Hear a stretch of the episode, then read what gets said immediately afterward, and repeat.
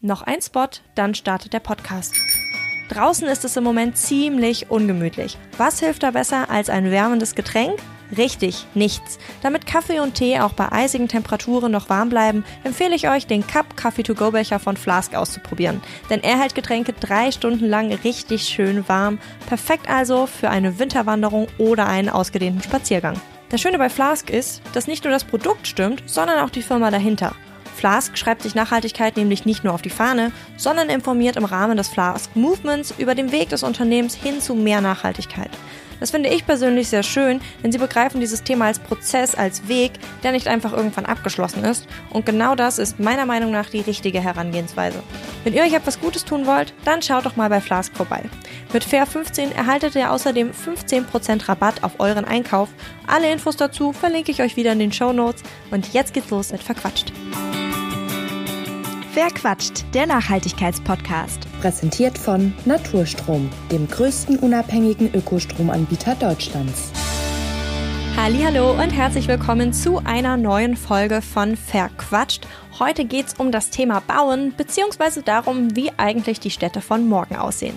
Und dazu habe ich mir ganz großartige Unterstützung eingeladen, nämlich Lars Kraus und Karina Hahn. Die beiden sind ebenfalls Podcaster, die einen Podcast zum Thema Nachhaltigkeit in der Baubranche hosten. 38% Städte neu denken heißt der. Und bei Verquatscht geben sie heute einen kleinen Einblick in das, was sie im Laufe der Zeit über die Baubranche und deren Potenziale gelernt haben. Und dabei wünsche ich euch jetzt ganz viel Spaß und vergesst bloß nicht, danach auf jeden Fall bei 38% Städte neu denken reinzuhören. Hallo Karina, hallo Lars. Hi. Hallo Marisa.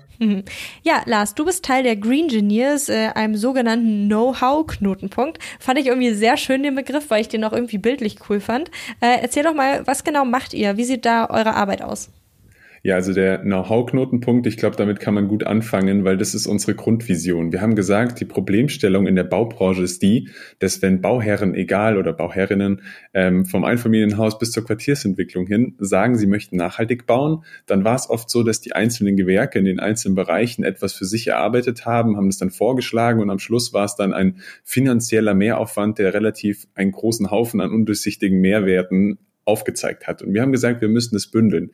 Um in der Baubranche nachhaltiger bauen zu können, gestalten wir jetzt beispielsweise als Green Engineers Konzepte, die die Themen des Materialeinsatzes, der Biologie, aber auch der Technologie, also alles, was mit Energie zu tun hat, verbindet und dadurch eben dann aufzeigt, was ist in diesem individuellen Bauprojekt für nachhaltige Mehrwerte möglich. Und wer ist da noch bei dir so mit im Team? Also wir sind jetzt aktuell zwölf Leute. Davon sind natürlich noch über die Hälfte Werkstudentinnen und Werkstudenten, weil wir einfach noch ein Startup sind. Wir haben uns 2019 im Februar gegründet und sind aber vom Team her hauptsächlich aus den Bereichen Bau natürlich. Also ressourceneffizientes und nachhaltiges Bauen ist ein Master an der TU. Der ist es passendes Personal für uns. Dann haben wir aus der Architekturszene bei uns Maschinenbau, Elektrotechnik, Bauingenieurwesen Garten- und Landschaftsbau. Also wir haben bei uns diese Themen versucht zu verbinden, um dann eben diese Konzepte möglichst tiefgründig und stimmig hinzubekommen, um diesen nachhaltigen Mehrwert in der Baubranche voranzutreiben. Super spannend, äh, klingt auf jeden Fall nach einem äh, ja, krassen Projekt, aus dem man sehr, sehr viele so Synergieeffekte, sage ich mal, nutzen kann. Gibt es da ein Projekt aus der Vergangenheit, worauf ihr so besonders stolz seid? Natürlich sind wir besonders stolz, egal ob man Fußballfan ist oder nicht, den FC Bayern letztes Jahr als Kunden haben zu dürfen und auch in München das Werksviertel Mitte, da wo ursprünglich mal die Funny Kartoffelknödel hergestellt wurden, gibt's eben das Grundstück noch und das Quartier und dann eben auch mit BayWa so den namhaftesten neben FC Bayern und Werksviertel haben wir für BayWa beispielsweise schon eine Ökobilanzierung durchgeführt für ein Hochhaus von denen, wo es darum ging, wie viel CO2 wurde denn eingespart der Umwelt, weil man das Gebäude nicht abgerissen hat und wieder neu aufgebaut hat. Und so konnte man dann beispielsweise sagen, dass hier mehrere tausend Tonnen CO2-Äquivalent eingespart wurden, weil man diese Rohsubstanz, den Altbau, diesen Stahlbeton eben nicht abgerissen hat und neu gebaut hat. Und das ist dann nur so ein Themenfeld von unseren Projekten, aber das vielleicht so als, als Überblick, bis wohin gehen eigentlich unsere Dienstleistungen. Sie haben immer mit der Nachhaltigkeit speziell in der Baubranche zu tun. Super spannend, wirklich. Ähm, also wenn ich irgendwann mein Bauprojekt umsetzen sollte, steht null in den Sternen, also steht nicht in den Stadtlöchern, aber ähm, hätte ich auf jeden Fall Lust, mir sowas auch mal von euch durchrechnen zu lassen, weil ich sowas total cool finde und es immer total faszinierend finde, dann diese äh, auch Gegenüberstellungen zu sehen und diese Berechnungen, weil ich mir es einfach unfassbar kompliziert vorstelle, bis man da sozusagen zu einem ja handfesten Ergebnis kommt, aber auch äh, total spannend. Ein Teil deiner Arbeit bei den Green Engineers ist ja auch der Podcast, den du gemeinsam mit Carina hast. Carina ähm, ist heute auch hier und du hast ja eigentlich so vom Hintergrund her ja wenig mit dem Thema Bauen zu tun, oder? Was war denn so aus dieser Perspektive heraus für dich so das größte Learning auch aus eurem äh, Podcast, wo ihr ja mit sehr, sehr vielen Leuten äh, in Kontakt steht? Stimmt, genau. Also ich habe ursprünglich keinen Bau-Background, sondern habe eigentlich äh, Mode und Management studiert. Das war auch tatsächlich so der erste Berührungspunkt mit dem Thema Nachhaltigkeit. Das war echt äh, sehr, sehr spannend. Wir haben da sehr transparent gelernt. Wie werden ja Fashion-Teile hergestellt und dass auch das meiste, was wir in den Läden kaufen, alles andere andere als nachhaltig ist. Und ähm, ja, wenn du dann so sieben Semester sowas studierst, gehst du da doch deutlich aufgeklärter raus und guckst einfach alles ein bisschen mit dieser Nachhaltigkeitsbrille. Und wir haben dann während der, ähm, während der, mit dem Studium auch dann die Marketingagentur gegründet, Olymp Consulting, und ähm, hatten am Anfang damit auch nicht so viel zu tun mit dem Bauthema und hatten dann zufällig ein, ein cooles Projekt. Die wollten eine Marketingstrategie, kamen eben selbst auch aus dem Immobilienbereich und dann haben wir uns mit dem Thema intensiver beschäftigt und haben uns auch mal so die Frage gestellt, äh, wie nachhaltig ist denn eigentlich die Baubranche bereits? Und haben dann auch recht schnell gemerkt, dass da noch ziemlich viel Luft nach oben ist und waren ziemlich geflasht von dem Thema, weil einfach der Hebel so krass groß ist. So ist dann auch der Podcast entstanden, 38 Prozent Städte neu denken. Und diese 38 Prozent, das sind eben der, der äh, globale CO2-Ausstoß, für den die Bau- und Immobilienbranche verantwortlich ist. Also es ist super viel noch zu machen. Es ist ein junges Thema in der Branche. Und dann haben wir beschlossen, wir wollen mit den Firmen zusammenarbeiten, mit den Immobilienfirmen, die das Thema eben auch vorantreiben, die was verändern wollen und für die eben coole Marketingkonzepte erarbeiten. Und ja, und dann ist so auch die Idee entstanden, dass wir gesagt haben, hey, wir verfolgen irgendwie die gleiche Vision, wir wollen die Städte von morgen grüner gestalten. Und ähm, lass doch mal einen Podcast draus machen und verschiedenste Leute reinholen aus allen möglichen Bereichen und ähm, ja, die verschiedenen Perspektiven und Blickwinkel aufzeigen. Und jetzt zu deiner Frage, was also das größte Learning? Wahrscheinlich war das wirklich, ähm, wie viele Möglichkeiten es bereits gibt. Also man hört immer wieder mal, ja, neben Holz und Beton gibt es keine Alternativen, gibt's aber schon. Und ähm, es gibt bereits so coole, innovative Startups, die echt spannende Lösungen entwickelt haben. Und äh, das irgendwie jede Woche zu erleben, wie viel es schon gibt, das ist wahrscheinlich so das größte Learning, denke ich. Es macht einem bestimmt auch relativ viel Hoffnung, oder? Also ich stelle mir das auch dann immer äh, schön vor, immer nicht so diese ja pessimistische Perspektive irgendwie darauf zu haben, sondern so sich mit Lösungen zu umgeben und äh, konstruktiven Ansätzen. Voll. Also das ist ja auch voll unser Ansatz, dass wir sagen, es ist nicht irgendwie alles ähm, ja schlecht und negativ und hoffnungslos, sondern es gibt bereits so coole Möglichkeiten, ähm, gerade auch im Bereich ja der Startups, die einfach wirklich spannende Technologien hervorbringen und ähm, es gibt ganz, ganz viel Potenzial da draußen nutzen. Und deswegen wollen wir auch immer so zeigen, hey, ähm, hört mal rein in die verschiedenen Möglichkeiten. Davon könnt ihr auch wiederum nur profitieren, ähm, wenn ihr euch das einfach mal öffnet für diese Themen. Und ja, Lösungen sind bereits da. Die Firmen müssen nur anfangen, damit auch zu arbeiten. Gerade äh, Beton und äh, beziehungsweise Zement sind ja so ein äh, ja, Baustoff, der sehr, sehr viel kritisiert wird, sehr, sehr oft so plakativ als, oh mein Gott, hier läuft, das läuft schief, das geht gar nicht, äh, irgendwie äh, hochgehalten wird. Was gibt's denn da für, für coole Alternativen schon? Das Schöne ist, glaube ich, wenn man in der Baubranche jetzt unterwegs ist und sich mit dem Thema Nachhaltigkeit befasst, dann merkt man, wenn man das gar nicht mehr so gegeneinander ausspielen möchte, dieses Thema Holzbau gegenüber Zement oder jetzt Betonbau oder Stahlbeton meistens in den Fällen, dann weiß man auch oft, in den Bauprojekten gibt es Bereiche wie eine Tiefgarage oder tragende Strukturen, die oftmals nicht immer mit Holz realisierbar sind. Und wenn wir uns jetzt aber tiefgründig damit beschäftigen, dann ist es interessant zu sehen, was man denn in diesen Prozessen von der Herstellung von Zement oder bei Beton beispielsweise auch hier ändern kann, um hier immense Mengen an CO2 einzusparen. Natürlich wissen wir, dass Zement und Beton in der Herstellung sehr, sehr viel verbraucht. Und deswegen ist es hier auch besonders wichtig, hier noch mehr zu tun, weil es ja, wie schon eingangs jetzt erwähnt, manche Bereiche gar nicht anders geht aktuell noch. Und dann gibt's aber wieder total innovative Unternehmen, die diese Prozesse verbessern, die diese Prozesse nachhaltiger gestalten, auf eben Kreislaufwirtschaft achten, beispielsweise Cradle to Cradle oder andere Themen. Und dann sind es eben spannende Punkte, wo wir für die einzelnen Baustoffkategorien, dass wir die nicht gegeneinander ausspielen, hier einzelne nachhaltige Mehrwerte schaffen. Und dann geht es viel um das Thema Kreislaufwirtschaft, Lebenszyklus von den Immobilien. Wie lange kann ich denn diese Immobilie stehen lassen? Und kann ich, wenn ich mit Stahlbeton arbeite, an manchen Stellen einfach auch dafür sorgen, dass es dann für die nächsten 80, 90 oder sogar 100 Jahre stehen kann oder noch länger, um dann eben die Nachhaltigkeit so zu versuchen herauszubekommen. Und gibt es sowas wie richtige, ich sag mal, Alternativen oder so Baustoffe, von denen die, ich sag mal, breite Mainstream-Masse noch nichts gehört hat, die aber so in der, in, in der Szene, sage ich mal, ähm, schon als zukunftsweisende äh, Materialien gehandelt werden? Ja, also es gibt zum Beispiel die, die Firma Deton, mit denen hatten wir jetzt auch eine Podcast-Folge.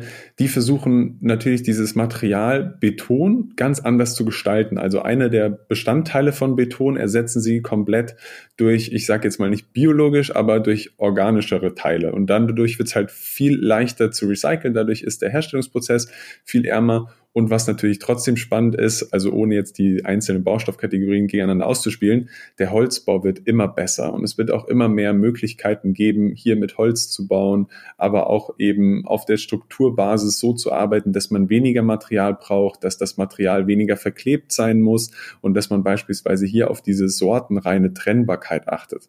Dass man so einbaut, dass die einzelnen Baustoffe im Nachgang beispielsweise getrennt werden können und so dann eben den Lebenszyklus wieder woanders weitermachen können, also Recycling oder Upcycling, Downcycling, egal wie.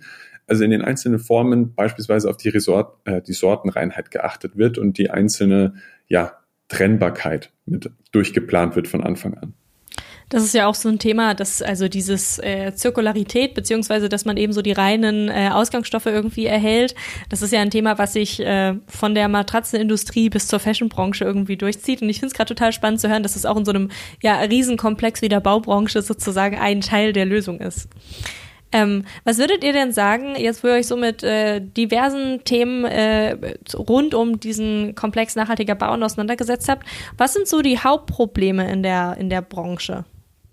Also aus meiner Brille ähm, ist es wahrscheinlich zum einen, dass es einfach eine sehr alte Branche ist und äh, die ältere Generation tendenziell da nicht so die Motivation, auch Neugier hat, sich diesen neuen Themen und Herausforderungen anzunehmen. Also natürlich, wenn du jetzt heute sagst, du baust jetzt ein, ein, ein, neues, ein neues Gebäude komplett nachhaltig, ist das immer auch mit Herausforderungen verbunden. Ja? Du musst das ganze Team mitnehmen, du musst dich erstmal einarbeiten, die Thematik. Es ist auch manchmal mit anfänglichen Mehrkosten verbunden. Ähm, und, und das ist halt eine Sache, wo viele dann ja die, die Probleme irgendwie überwiegen und dann den, den Mehrwert gar nicht so wahrnehmen. Und das ist einfach noch ein Thema, das relativ jung in der Branche ist und auch vielleicht der Druck noch nicht so, nicht so hoch ist. Also alle Welt guckt ja immer auf die Automobilindustrie, zu Recht, aber der Blick sollte auf jeden Fall mal auch auf die Baubranche gewandt werden, weil sie einfach auch ja so viel ähm, ja da auch bewirken können.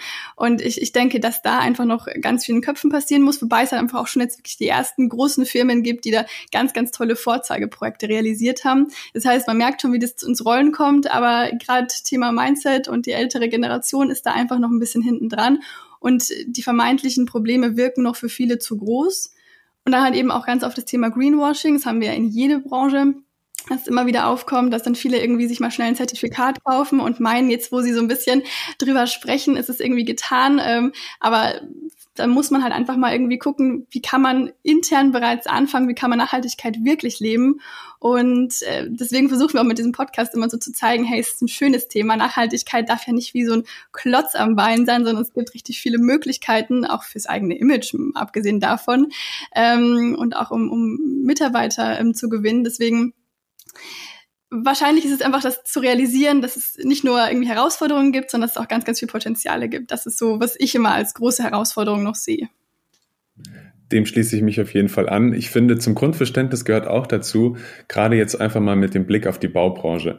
Die Nachhaltigkeit besteht ja aus drei Säulen. Das ist das Soziale, das Ökologische und das Ökonomische. Wenn wir jetzt aus allen drei Blinkwinkeln mit der Nachhaltigkeit draufschauen, gibt es keine hundertprozentige Nachhaltigkeit. Weil wenn wir sagen würden, okay, der Wunschgedanke, 100% nachhaltig zu sein, wäre die Wiese grün zu lassen und gar kein Haus draufzustellen. Also ist egal, ob Gebäude jeglicher Größenforme oder jeglicher Größe, sondern da geht es ja darum, darum, das wäre nicht sozial. Wir brauchen ja irgendwo auch Wohnungen, wir brauchen irgendwo Plätze, wo wir arbeiten können, wo wir leben können, wo wir einfach auch sein dürfen.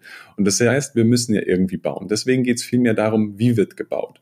Und einer der großen Problemstellungen, die es vielleicht jetzt auch so gibt, ist das, dass ich sage, die Politik legt sehr, sehr viel Augenmerk ausschließlich auf das Thema beispielsweise KfW-Standard. KfW-Standard bedeutet, man beurteilt ein Gebäude nach der Heizleistung, wie viel Energie verbraucht dieses Gebäude, dementsprechend auch, wie ist die Dämmleistung, einfach gesagt. Das heißt, wir beurteilen momentan in der Großteil der Gesellschaft ein Gebäude nur der Nachhaltigkeit entsprechend, weil wir sagen, wie viel Energie braucht es, um das zu heizen und wie viel Heizleistung ist dafür notwendig, weil ja die Dämmung so und so ist. Wenn wir jetzt aber die ganze Nachhaltigkeit betrachten wollen würden, dann müssen wir ja viel, viel mehr Punkte mit einfließen lassen, weil dann kommt dieses Soziale. Wie gestalten wir unsere Räume, dass sie einen positiven Einfluss auf unser Miteinander haben? Wir hatten beispielsweise auch schon diese Themen, wie gestaltet man überhaupt Gebäude, dass sie flexibler werden, um beispielsweise mal mit größeren Familien drin zu leben, aber auch mit kleineren Familien.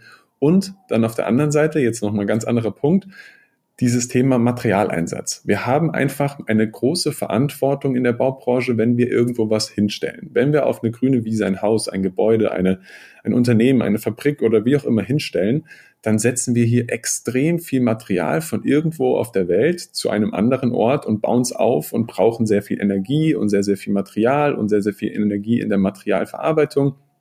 Und das muss uns bewusst sein. Und wir reden hier von dem Thema graue Energie, wir reden hier von dem Thema CO2-äquivalente Umwelteinflüsse. Und diese Faktoren, die gilt es mehr zu beachten. Es gibt in Schweden beispielsweise schon das Gesetz, dass es für Neubauten diese graue Energie und diese CO2-äquivalenten Umwelteinflüsse, also man nennt das dann die Ökobilanzierung, die ich eingangs erwähnt hatte, wo man eben schaut, was steckt denn in diesen Gebäuden, in dem Material drin für Energie und für Umwelteinflüsse. Und die gilt es dann Schweden beispielsweise schon aufzuzeigen. Wie viel graue Energie wurde denn verursacht, weil ich hier mein Haus hingebaut habe? Und erst dann, wenn die Politik hier auch noch versucht, Richtlinien zu schaffen oder die Gesellschaft an sich schon sagt, wir wissen, wir fühlen uns aufgeklärt, was wir bei Bauprojekten alles tun können, welche Optionen wir haben, eben nicht dieses nicht bauen dürfen, sondern man darf bauen, aber wie wird gebaut und wo wird gebaut? Und das sind eben die ganz wichtigen Faktoren, wo ich sage, hier gilt es noch einiges zu verbessern. Wir als Green Engineers sind natürlich ständig dran, in jedem einzelnen Bauprojekt hier mitzuwirken um die nachhaltigen Potenziale aufzuzeigen. Und das ist auch unsere Grundvision zu sagen, es muss wieder mehr um den Nutzer der Immobilie gehen und um die Gesellschaft im Allgemeinen, um dann eben diese Technologien der Zukunft, die schon bestehen oder die kommen und auch die Natur, also das Grüne, wieder rund um den Menschen zu verbinden, um den Nutzer der Immobilie. Und deswegen vielleicht abschließend für diese Frage, es muss natürlich auch wieder mehr begrünt werden. Es, es macht nicht überall Sinn, eine Fassadenbegrünung und es macht auch eine Dachbegrünung nicht immer Sinn. Aber es gibt in vielen Momenten oder in vielen Orten, lokalen Begebenheiten diese Voraussetzung, dass wir das einfach schaffen sollten, Platz für mehr Grün. Und deswegen ist dieses Thema Grün, also Begrünungen im Allgemeinen, auch ein sehr, sehr wichtiges Thema, was noch gilt, deutlich mehr auszubauen. Wenn du sagst, dass äh, gerade auch so im Hinblick auf äh, die Bildung natürlich, ne, so das Wissen, Wissensvermittlung mehr passieren muss, dann hört sich das schon fast so an, als wäre das sozusagen eine politische Forderung, ähm, auch mit Verweis darauf, dass äh, du ja Schweden sozusagen als Referenz mit rangezogen hast. Was wäre denn ein, ein, ein sinnvoller politischer Schritt, der jetzt demnächst kommen müsste, um eben die Nachhaltigkeit gesamtheitlich in der Baubranche ähm, ja, zu verbessern? Spannend ist natürlich, wenn diese Thematik mit dem CO2-Preis, der ist ja in der Industrie schon vorhanden und wir als Menschen bekommen, als Privatperson meine ich, bekommen es ja auch schon mit, dadurch, dass die Benzinpreise steigen, dass die Heizkosten steigen, weil Gas mit CO2 verursachenden ja, sage ich jetzt mal, Werten auch hier mit zu Buche schlägt. Und das sind aber Themen, wenn die Politik sagt auf einmal, okay, man muss jetzt diesen CO2-Faktor als einheitlicher betrachten und dann eben nicht nur sagen, ich besteuere CO2 dort und dort, aber da nicht und da auch nicht, dann ist es halt schwierig. Ich mache mir wahrscheinlich keine Freunde, wenn ich sage, es wäre gut, wenn in Deutschland bald auch noch die graue Energie für jedes Immobilienprojekt als Schlüsselfaktor mit aufgezeigt werden muss, wenn man baut, weil das natürlich nochmal ein Aufwand ist, das ist mir durchaus bewusst. Aber ich denke, es ist auf jeden Fall ein richtiger Schritt weil dadurch einfach dieser Fokus auch darauf gerät. Weil wir wissen, wenn in manchen Faktoren mit einer gewissen Maßnahme gebaut wird und es wird einfach zum Beispiel noch mehr Dämmung draufgepackt auf die Fassade, um dann hinten raus im Lebenszyklus in, was weiß ich, 40, 50 Jahren Energie einzusparen, gibt es manchmal den, das Szenario, dass wir es nicht schaffen, die Energie einzusparen, die diese Mehrdämmung in der Herstellung verbraucht. Das heißt, wenn wir diesen Blick und ob das jetzt die Politik lenkt oder das Wissen in der Gesellschaft, wo es dann auch darum geht, Anreize zu schaffen, zu sagen, okay, ich weiß als Bauherr, wenn ich so und so baue, dann habe ich den und den CO2-Fußabdruck. Ich glaube nämlich ja auch, dass die Gesellschaft, aber da bist du ja sicherlich auch drin in dem Thema, die Gesellschaft mehr und mehr ihre eigenen persönlichen CO2-Fußabdrücke berechnen wollen, auf transparent gezeigt, also aufgezeigt haben möchten. Und deswegen wird es da in diese Richtung gehen. Und das, wir sind wahrscheinlich gar nicht mehr so weit davon entfernt, dass in Zukunft bei Bauten dieses Thema graue Energie, CO2-äquivalente Umwelteinflüsse aufgezeigt werden müssen. Spannend.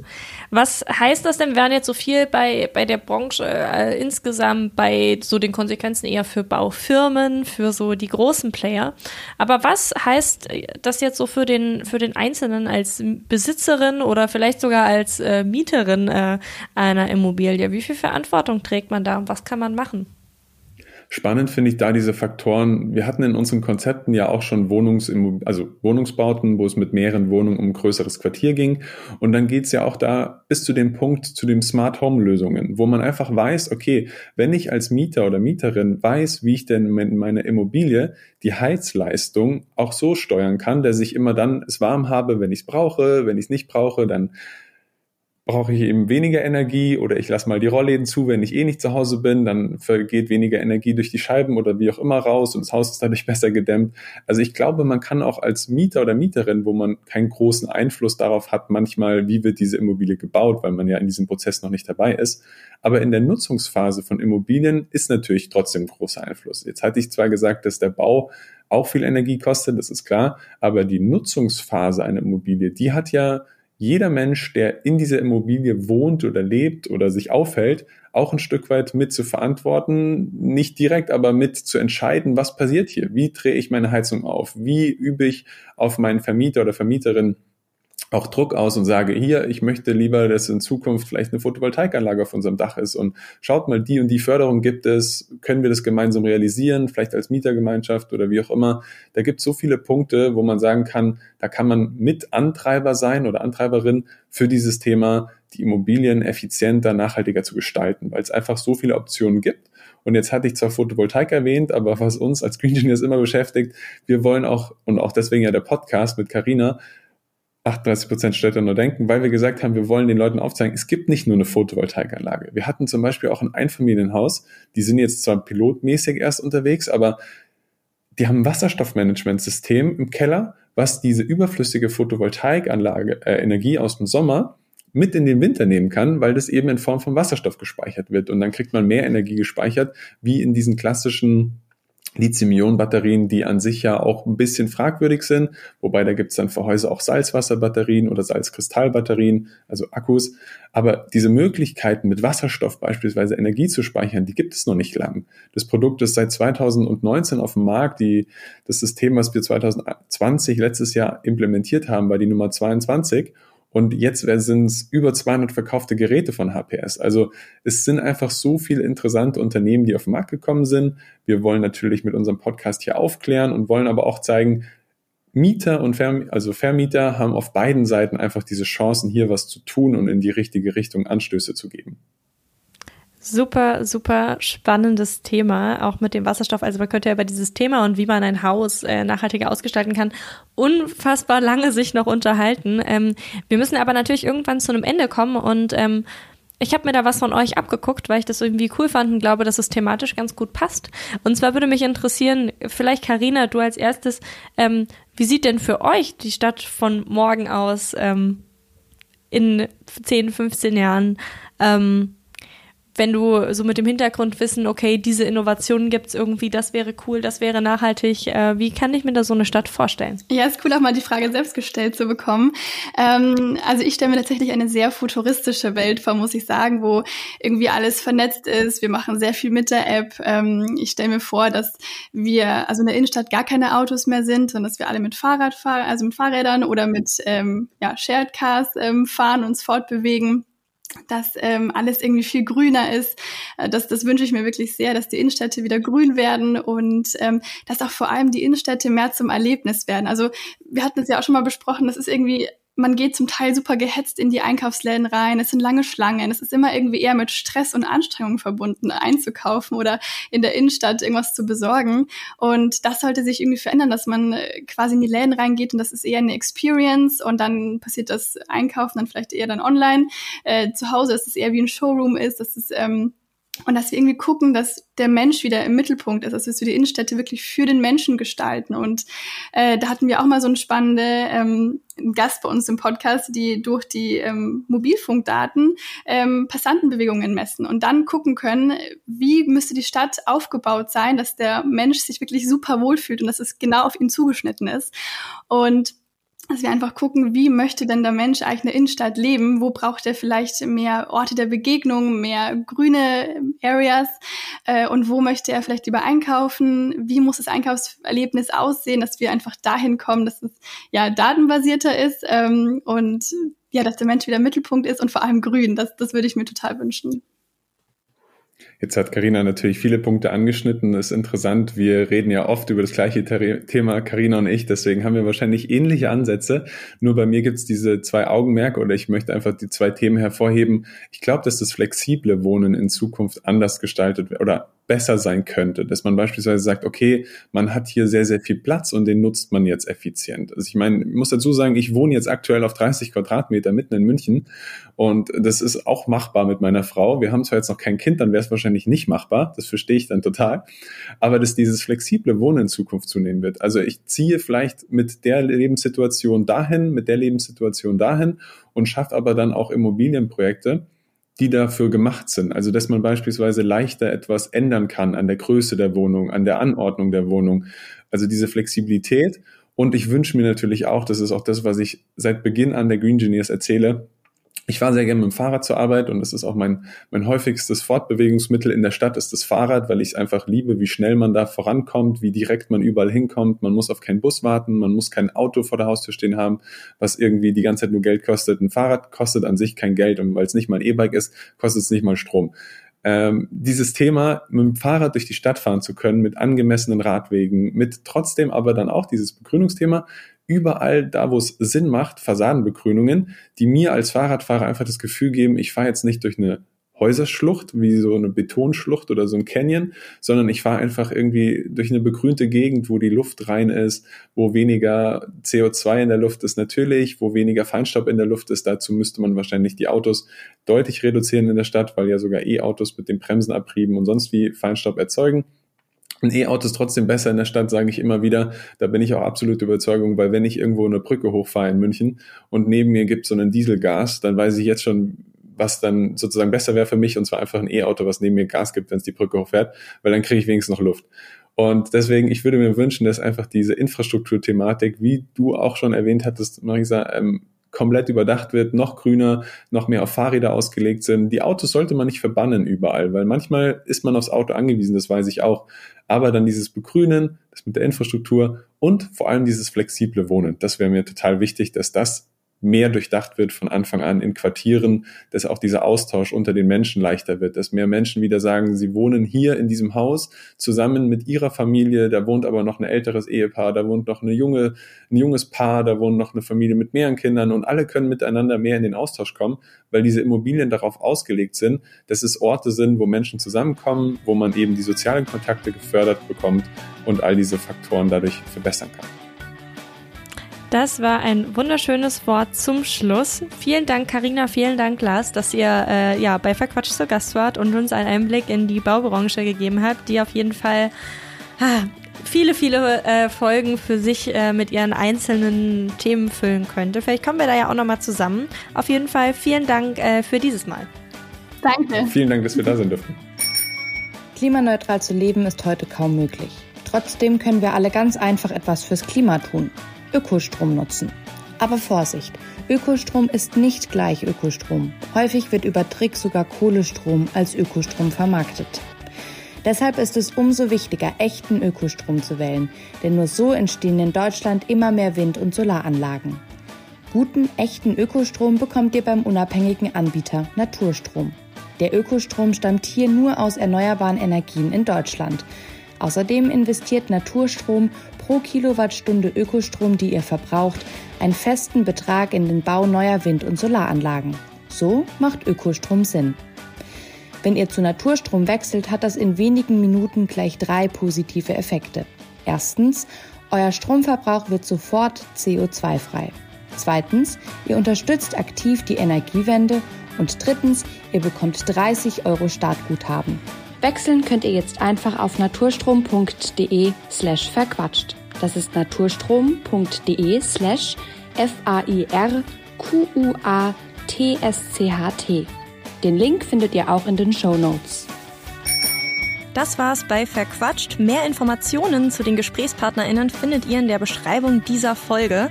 Falls es euch gefallen hat, würde ich mich sehr freuen, wenn ihr eine Bewertung hinterlasst oder euren Freunden von dem Podcast erzählt. Und damit hoffentlich bis zum nächsten Mal. Verquatscht, der Nachhaltigkeitspodcast.